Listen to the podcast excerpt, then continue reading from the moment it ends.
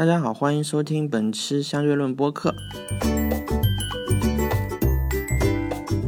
今天我们要聊一下 Clubhouse 这个 app。如果你是一个播客的重度听众的话，应该早就听说过这个 app 了，应该也都试玩过了吧？可以说已经很久没有这样现象级爆红的一款软件了，因为它邀请码的机制真的是一码难求。这期节目就想聊一下 Clubhouse 和 Podcast 之间是一个什么样的关系。我是在一月三十日注册了这个 Clubhouse 这个软件，但是因为没有邀请码嘛，所以也进不去，只能等邀请码。二月二日的时候。在一个播客的听友群中，我得到了一个邀请码，然后就是开始了一个短暂的使用体验。其实第一印象，其实打开后的第一印象就是让我想起了 YY 语音。那从功能上来看，YY 语音的功能比这个还多很多。当然，Clubhouse 的延时处理的非常出色，就是音频处理这一块应该是做的非常好，就是全球用户实时对话。真的是可以做到实时对话这样的感觉。我是不玩游戏的，所以 YY 在游戏方面的应用我是从来没有使用过。我看很多很多用户可能都是因为玩游戏，嗯，就是组队实时对讲用了 YY。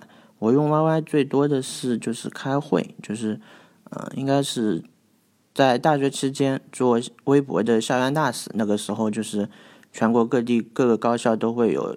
在学校都会有新浪微博的，就是校园大使在学校里推广微博，做推广微博的事情，然后会有一些大区的，像各个区域会有一些大区的会议，都是通过 YY 来召开的，就是呃各个大区分享自己的工作，类似到后来进入工作后，也是一个全国性的公司，也会通过 YY 来开一些语音的会议。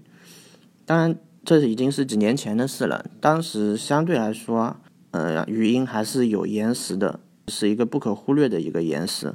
打开 Clubhouse 处理的最好的，我觉得就是音频延时这一块，实时对话的感觉就毫无延时，就一个人发言完后，另一个人能直接跟他互动，或者直接就是，呃，有一个反馈，然后还是相互之间的会有一个对话这样的感觉。这个我觉得是之前的技术或者说之前的网络条件都没有做到的。当然，现在这个大家也都知道，这个是声网的，就是服务嘛。很多如果很多国内的平台要开发的话，也可以直接去购买声网的服务，很快的实现部署，用这个技术来做相应的产品。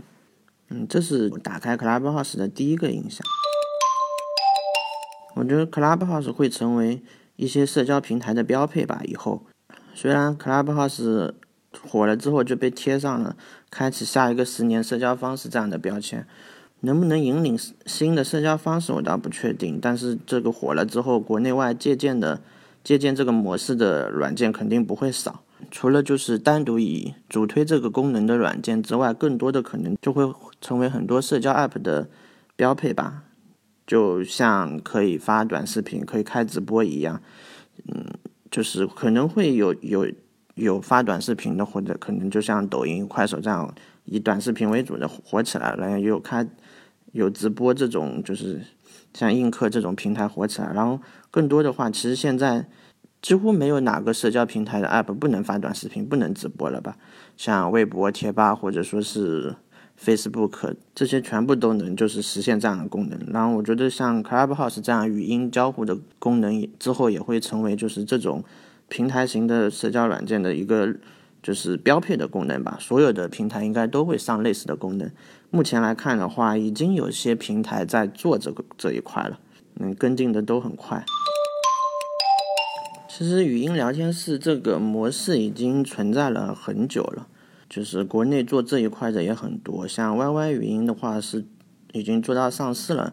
是做的很大了，做很多小的也是这几年也有在尝试做这个用语音来做社交的，但是都没有像 Clubhouse 这么火这么出圈。我觉得 Clubhouse 能这么火，有它的偶然性的原因，也有必然性的原因吧，都有。埃隆·马斯克是这一轮用户暴涨的主要的导火索吧，但是在他的房间能同时在线的，当时也就不到六千个人吧，五千多个人。而且他也不是说一直在上面，也就是那一次吧，就是更多的可能是吸引了不同的用户，然后用户在创造在在持续的让这个产品有更大、更多的吸引力。就是用户暴涨，其实是离不开每一位房主的创意，然后每一位发言人的故事。这是一个全球化的一个 app，然后是很多元化的主题，所有的个体化的讲述才能维持这个用户规模的不断增长。然后这个 app 也是很重运营的。在产品设计方面也做了很多细节上的考虑。虽然现在这个软件在国内已经没法用了，但是国内是否真的能能出来这么一个，就是国内现在做的应该已经不少了，有好几个了。但能不能真的做出来还是不一定的。我感觉它软件整体的一个设计都是很讲究的，很多细节方面的设置，国内如果要做的话，我有看到真的有像素级抄袭的。能抄产品的形态，能抄就是整个界面的设置，就是是抄不到就是产品运营的整个逻辑，包括思路的。就抛开监管这一方面不说吧，这个软件如果要持续的、持续的能吸引用户的话，还是靠内容吧。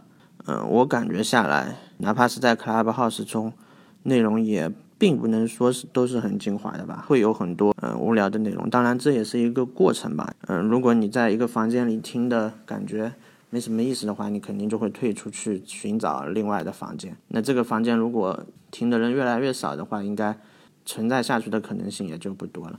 相对来说，就是需还是需要有一个很强的运营引导，就不让它发生劣币驱逐良币的事情，而是让它产生一个正循环。说起来简单，这如果真要去操作的话。这个还是很难很难的，真正能做成的应该也不多吧。然后国内的话已经在做了，也都借助这样邀请制这种模式去向因此传播吧。但我感觉出圈的也没有吧，都是在小范围内的一些很多就是投资人或者说是产品经理在围观。更多的我觉得像 Clubhouse 火火的那几天，有很多中文播客的主播会去。在里面做，我感觉国内新做的这几个 app 也没有吸引到播客方面的一些用户。下面说一下，我觉得 Clubhouse 和播客之间是一个什么样的关系吧。其实，在第一天用这个 Clubhouse 之后，我并没有激发我就是持续使用这个兴趣，并没有什么吸引我的，我感觉没有找到就是让我继续使用下去的理由。因为当时可能人也不多，自己就一个是关注的人也不多，然后相对来说用户还属于在爆发的前几天吧，然后嗯，大家都在观望，也没有很多就是有策划的这样一些分享啊什么，就是大家都在观望，然后进来就是也是边摸索边聊，然后进一个房间，然后也是边听边试，然后第二天其实我就没怎么打开了。我还是回去听我的播客，因为我算是一个播客重度用户，能每天花在播客上的时间是很长的。但第三天晚上，其实我打开之后看到了一个 Clubhouse 的一个一个圆桌派吧。那天很多中文用户应该都围观了这个在线上的圆桌派。我感觉这样的一个对谈阵容是能吸引到我，然后应该也能吸引到很多用户的吧。就是那天晚上我一直在听这个。其实之前就是像《锵锵三人行》，到后来圆桌派，再到八分，其实我这些很多节目都是在播客客户端中听的。那我又习惯是用倍速播放，在 Clubhouse 中听嘛，就是一个无剪辑的版本，而且还是原原速原生态的。除了内容之外，就感觉像在围观一个节目录制一样。在这之后，我又在 Clubhouse 上围观了那个博物志的录制。嗯，开始就是也是几个主播在谈，然后后来开放那个观众提问，可以说是一个播客录制的过程吧。就像我前面说的，Clubhouse 火的这几天啊，很多主播和听众都在这个软件里面。相对应的话，毕竟时间有限吧，听播客的时间，包括做播客的时间肯定是减少。那我用下来的感觉就是，Clubhouse 和播客可能还是两个完全不太一样的物种吧，各有各的特性。而且就是可以说是两个极端。如果 Clubhouse 非要跟嗯播客嗯产生什么关系的话，我觉得可能嗯 Clubhouse 是录录制呃某些种类、某些类型的一个播客的一个好工具吧。比方说，就是我经常听的那个谐星聊天会。谐星聊天会这个播客是就是现场录制，然后现场是有有观众的，有主持人分享，然后主持人分享发言。还有接梗，然后也有听众直接来分享。可以说，以前谐星聊天会的录制完全就是一个线下的 Clubhouse 这样一个形式吧。所以像这样的播客，或许可以尝试搬到 Clubhouse 来做吧，延时处理的非常好。完全就可以及时接梗啊，这样的，觉得用下来播客最接近 Clubhouse 这种模式的一个形态。如果说其他的只是就是嘉宾对谈这样的一个节目的话，放到 Clubhouse 去做，并不感觉有多合适。其实可能还不如 YY 吧，功能更全面，就还可以发文字的一些，就是类似弹幕这样的。呃，Clubhouse 只能通过语音，不可能边录边和观众互动吧？这样会很散。最多在嘉宾对谈完之后开放语音可以互动。相对来说，这就是一个录制的过程吧，就跟前面我提到的那个博物志那个那期节目的整个录制过程一样。然后，反正后期肯定是要剪辑的嘛。前面提到的谐星聊天会那样，谐星聊天会这节目其实。它的剪辑程后期制制作剪辑程度是很高的，就像综艺节目一样，可能是就是一个语音版，类似综艺节目这样去剪辑，所以它才能就是听播客的时候能有一个高密度、很集中的笑点。但你要是真的把整个录制过程放出来的话，其实就更多的可能是围观录制这个过程吧，并不是说内容会有多密集的一个好内容。不管是他现场录制也好，网网上录制也好，不可能每个发言人说话都是很有意思，然后可以放出来。这个也是 Clubhouse 的一个特性吧。不管是在哪个房间里，对于更多的播客来说，用 Clubhouse 录制节目感觉意义并不是很大，或许还不如用 YY 就功能会更全面，至少还可以发文字的互动啊这样的，并不是。一定要通过语音，就是强行插入这样的方式来互动。其实很多年前，应该有个五六年前、六七年前，那个有的聊播客，那个时候还在更新的时候，就是会在录制的时候通过 YY 去直播。其实更多也是一个围观录制的过程吧，然后可以就是一个及时的互动。如果要沉淀内容或者想听更精华的话，肯定还是需要后期剪辑然后放出来的。我觉得听播客的还是会听播客吧。可以说是两个极端吧，内容会很散，一个就是内容是通过剪辑这样。我不知道大家有没有跟我一样的感觉，就是在 Clubhouse 中不同房间进进出出，就让我感觉就像当年在听收音机的一样。然后而且对方讲话的人也是跟你实时在线，就是同步的，然后是没有回放功能的。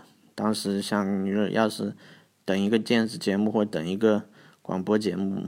错过了就是错过了，你也再看不到了，这就会让用户产生就是害怕错过这样的忧虑的情绪。这个呃，播客则是就是可以去沉淀，然后 Clubhouse 就是一个实时的，至少现阶段来看，就是这个就是它最大的一个特性吧。未来会不会往播客这边去发展，就是内容沉淀方向，那也不得而知了吧。